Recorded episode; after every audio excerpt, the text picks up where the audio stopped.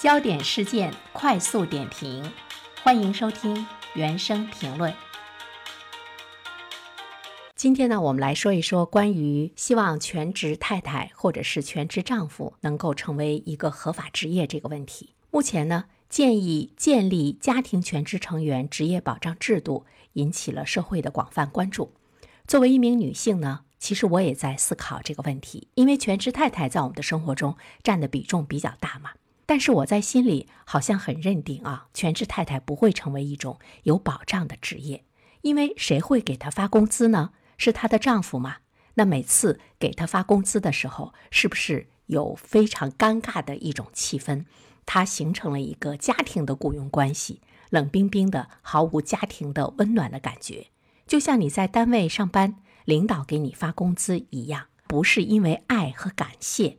但是呢，我们在换一个思路想一个问题：生活中无论跟谁的爱，爱都不是永恒的，它是会变质的，它会变淡、变冷或者消失，非常不保险。对于正在收听我们节目的女性朋友来说，无论今天你的丈夫多么的爱你，他给你承诺一辈子都会对你好。这句话呢，基本不要相信了。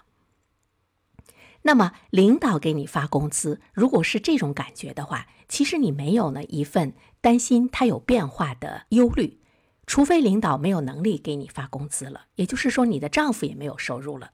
如果不是这样的话，他会一直给你发下去，就是关于你的家庭劳动的报酬。那么从保障的角度上来说呢，仿佛也很不错。当然，如果我们再想一想，这个工资会不会也随着物价的上涨而上涨呢？这都是呢我们会面临的一些问题，好像呢也都是我们在想象中是不是会发生的一些事情，但实际上会怎么样，我不知道。不过从我个人的角度上来说，我呢是不会选择去做一个全职太太的，无论我嫁给谁，对方再有钱，我也不会。因为我自己不能容忍自己研究生毕业之后成为一名全职太太。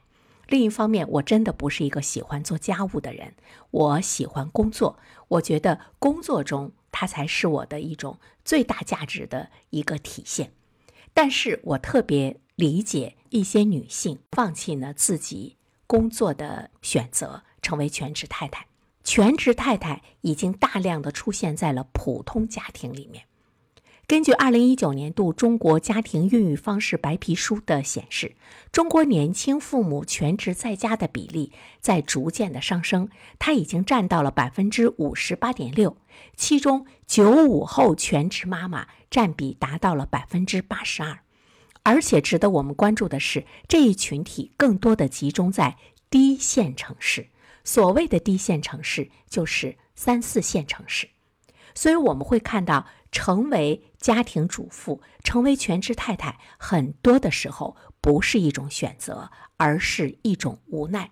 很多的女性选择做家庭主妇，她不是贪图安逸，不是不思进取，而是生存压力下的无奈之举。所以说呢，它是一个社会问题，越来越多的女性会面临着这个问题。那么，对于我们的国家和社会来说，当然要重视它。全职妈妈、全职爸爸，他对家庭的付出要得到认可、尊重和保障。另一方面，在我们国家老龄化日益突出、出生率持续低迷的双重压力之下，我们是希望家庭多生孩子的，所以呢，就有必要建立针对家庭全职服务成员的一种保障的制度。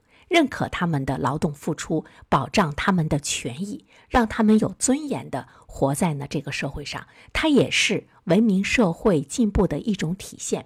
当然，说的更实际一些，它有利于我们的第二个孩子、第三个孩子政策的有效落实。再一方面，我们今天来谈这个问题，还有一个重要的原因，就是尽管。做全职太太、全职丈夫的人数不断的在上升，但是他们的付出一直呢是被忽视的。不过，我们也注意到了，国家在法律层面上开始有了支持。像二零二一年一月一号，《中华人民共和国民典法》实施，其中呢就这样规定：夫妻一方因抚育子女、照料老年人、协助另一方工作等负担较多义务的，离婚时有权向另一方请求补偿。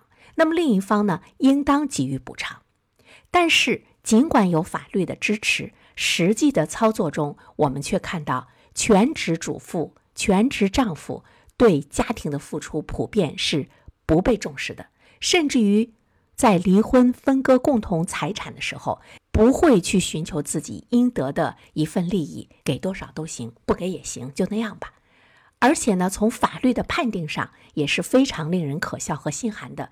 二零二一年，北京房山法院的一起诉讼案，诉讼离婚，法院呢最终判决丈夫每月付抚养费两千元，双方平分共同财产，妻子获得家务补偿五万元。五万元就是一个家庭主妇工作十年的全部工资，这是什么概念？平均每天十三点六九元。